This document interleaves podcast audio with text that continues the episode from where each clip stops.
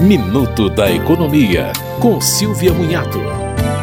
O Superior Tribunal de Justiça decidiu que o recém-nascido, submetido à internação superior a 30 dias, tem direito à cobertura de plano de saúde, mesmo que não esteja inscrito no plano. A Lei 9.656 garante a cobertura dos recém-nascidos 30 dias após o parto, mas a Justiça entende que devem ser resguardados os direitos daqueles que estão internados ou em tratamento. No caso específico, a criança teve que ser submetida a uma cirurgia cardíaca logo após o parto. No julgamento, os ministros decidiram que a criança deveria ser considerada inscrita após os 30 dias, sendo devida à operadora pelo menos as mensalidades correspondentes.